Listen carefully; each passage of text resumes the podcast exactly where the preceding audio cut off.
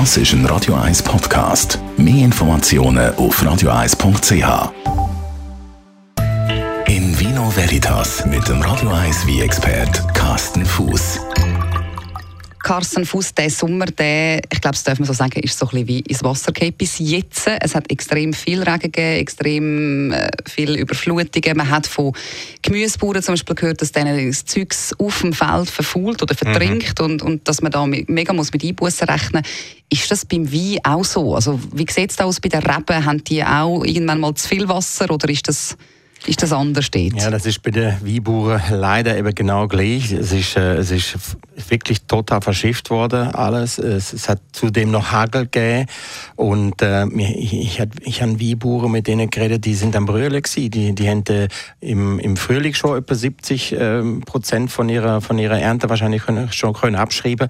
Und mit dem Wetter, mit den Regenfällen, mit den Regenmassen und dann Hagel noch dazu und Wind. Da ist, äh, wir haben Winzer, die haben 100 Prozent alles verloren. Die, sind, die haben null Ernte quasi. Und klar, man könnte sagen, ja gut, dann vielleicht kommt dann, vielleicht 10 Prozent kommt dann vielleicht nochmal. Äh, äh, aber das ist, das ist so minim und das ist wirklich tragisch. Das ist wirklich tragisch. Jetzt, wie ist das eigentlich bei den Reben? Also von der Saison her, wann hätte man jetzt überhaupt von, der, von dem Sommer jetzt nachher die, die Trauben abgenommen, für zum Wein daraus machen und wann wird dann wieder also blüht die zweimal oder einmal oder weil du Nein. sagst, es könnte sein, dass nochmal etwas kommt? Ja, also wenn man überhaupt eine Ernte würde einfahren, dann wird die sowieso minimst sein. Also wir haben wirklich riesige Probleme mit dem, mit dem Wasserdruck. Ähm, dann haben wir einen Mehltaubefall in der, in der Rebe. Das heißt, die Buchen müssen viel spritzen, sie müssen wirklich viel schaffen.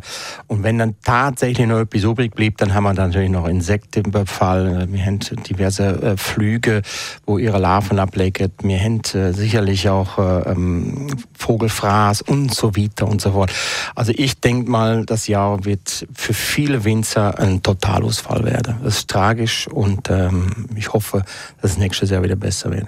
Ist es eigentlich so, dass, dass alle Rebsorten, alle Traubensorten die gleichen Bedingungen brauchen, dass sie gut werden? Gibt es vielleicht sogar äh, Rebsorten, wo, wo wirklich Wasser gar nicht vertragen, andere vielleicht eher besser? Gibt es da auch sogar noch Unterschiede? Ja, da gibt es riesen Unterschiede. Also wir haben frühreifende Traubensorten, die kann man zum Teil schon im, im, am Ende August, Anfang September ähm, ablesen.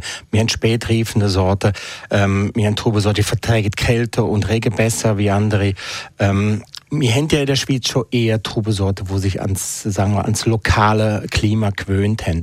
Also zum Beispiel ein, ein Primitivo oder ein Tempranillo, da würde sich bei uns ja nicht wohlfühlen, weil es einfach zu feucht ist und zu kalt im Winter und so fort.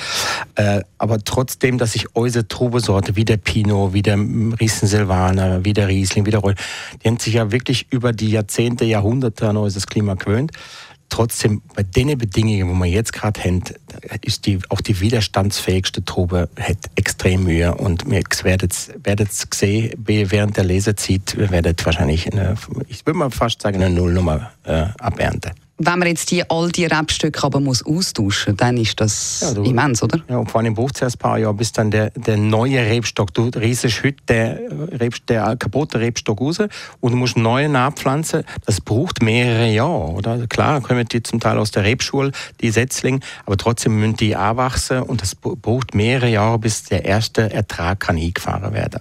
In Vino Veritas